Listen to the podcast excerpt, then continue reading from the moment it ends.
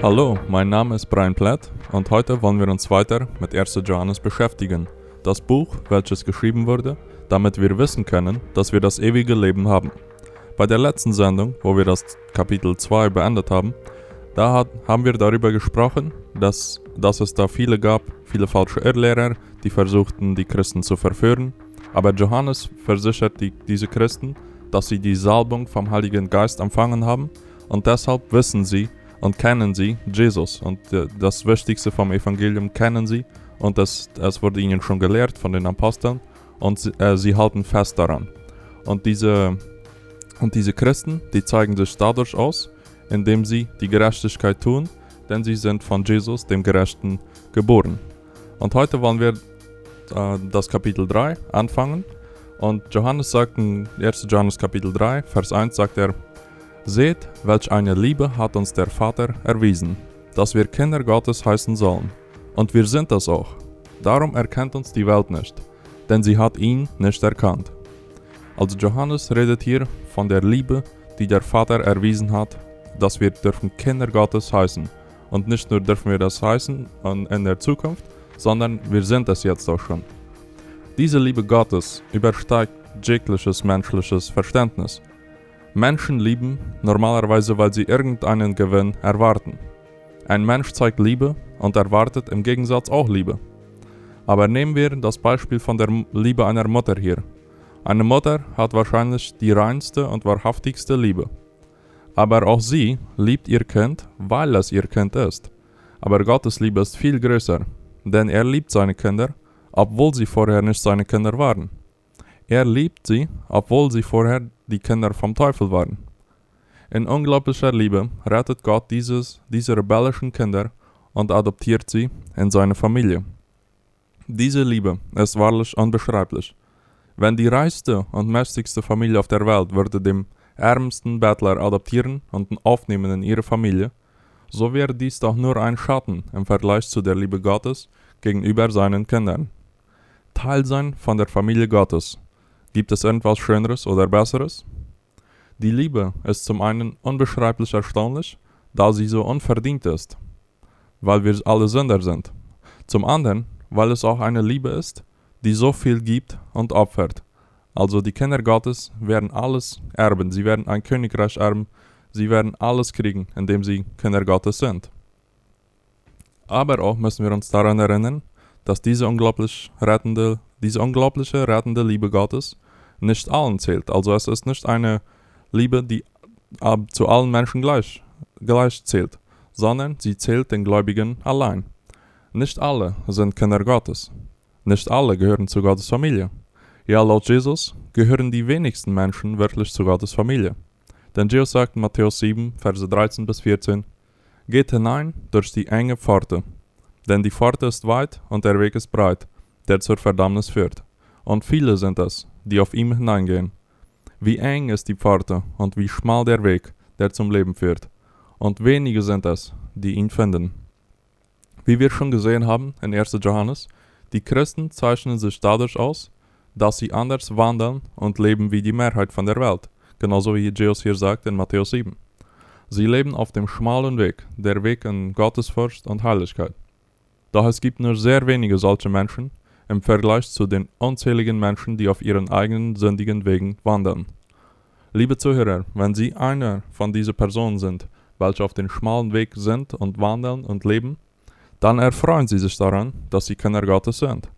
Aber klopfen Sie sich nicht selber auf die Schulter, in dem Glauben, dass Sie besser und klüger waren wie die große Mehrheit von der Menschheit. Die Realität ist, dass Satan die Menschen blind gemacht hat, so dass sie nicht die Herrlichkeit vom Evangelium erkennen laut 2. Korinther 4, Vers 4. Wenn sie aber von denen sind, welche die Herrlichkeit vom Evangelium erkannt haben, dann danken sie Gott allein dafür. Denn es ist er, der die Blinden wieder, wiedersehend macht. Er ist es, der die blinden Augen öffnet.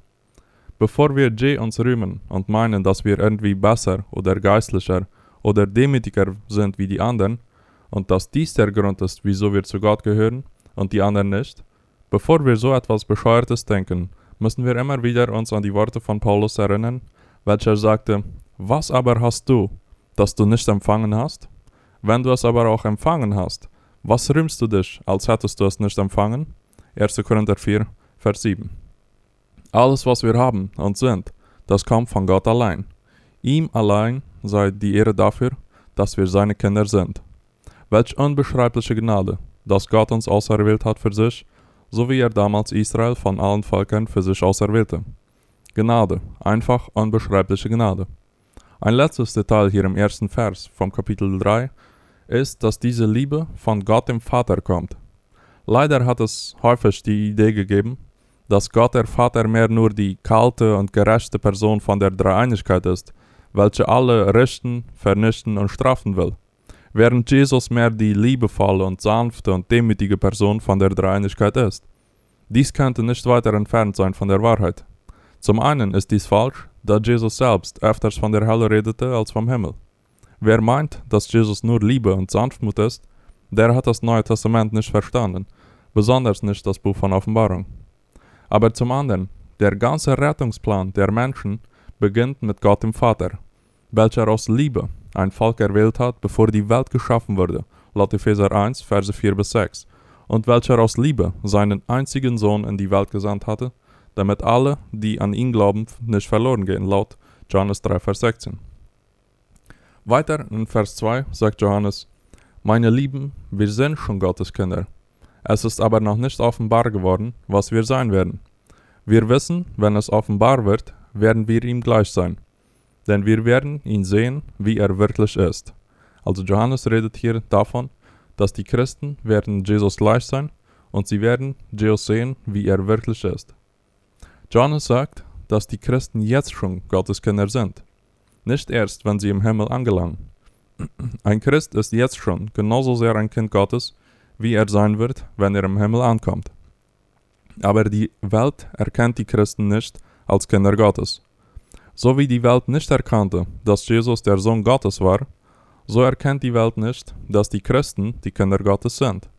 Sie erkennen, dass sie anders sind, dass sie nicht von der Welt sind, so wie es in Johannes 15, Vers 19 sagt, Wäret ihr von der Welt, so hätte die Welt, das, so hätte die Welt euch lieb. Weil ihr aber nicht von der Welt seid, sondern ich euch aus der Welt erwählt habe, darum hasst euch die Welt.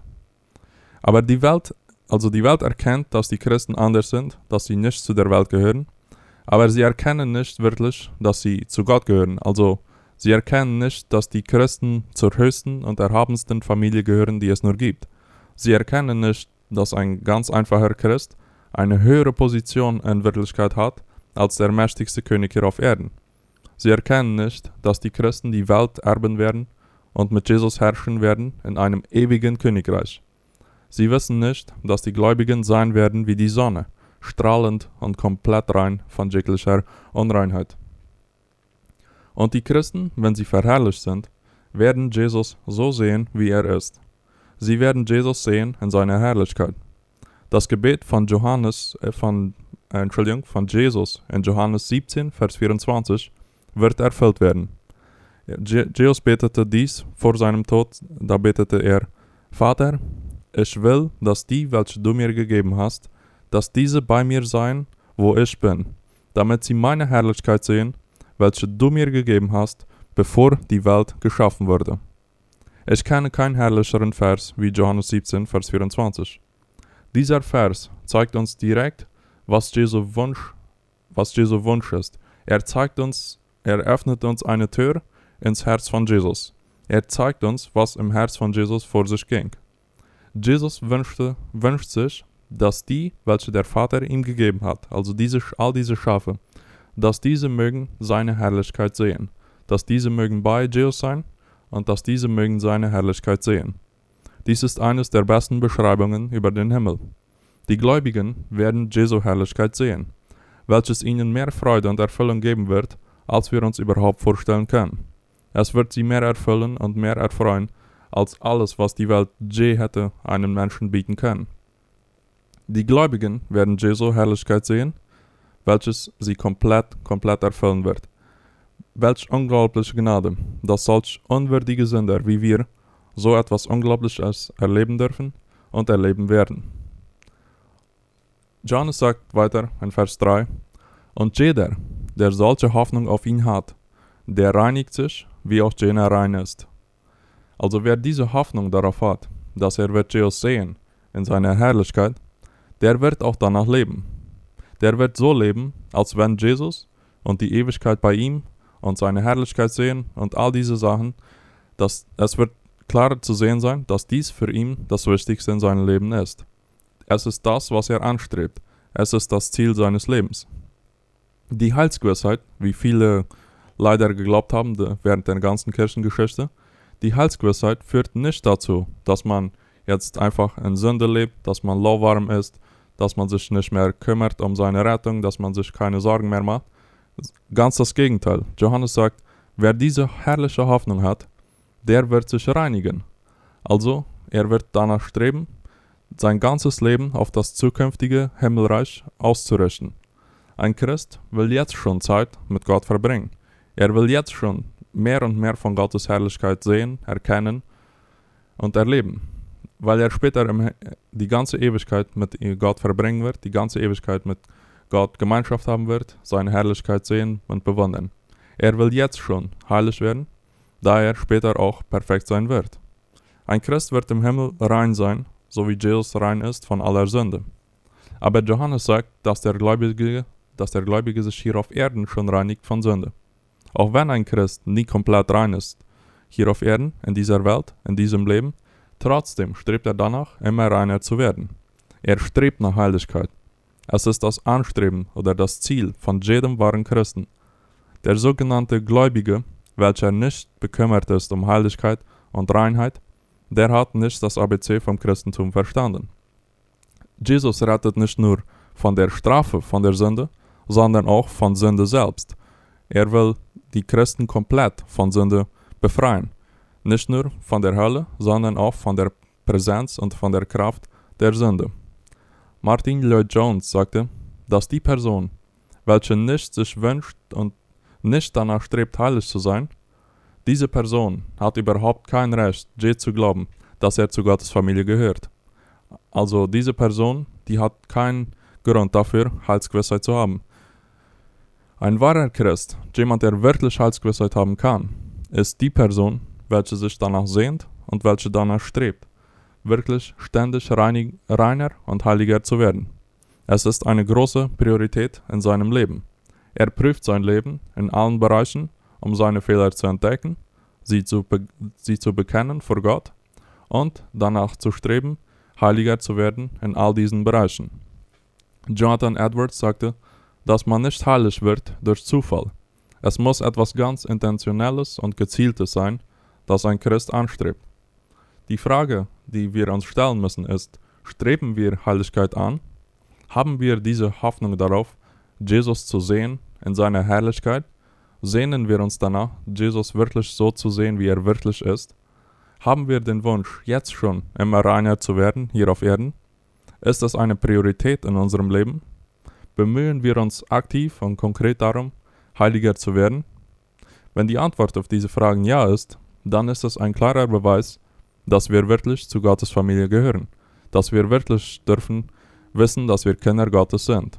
Und, und wir dürfen wissen, dass uns diese unglaubliche Liebe Gottes erreicht hat. Möge Gott uns Gnade und Kraft schenken, um nach dieser Heiligkeit zu streben in unserem Leben und möge er allein gepriesen und verherrlicht sein dafür, dass wir seine Kinder sein dürfen. Gottes Gnade und Segen einem jeden Zuhörer. Auf Wiederhören.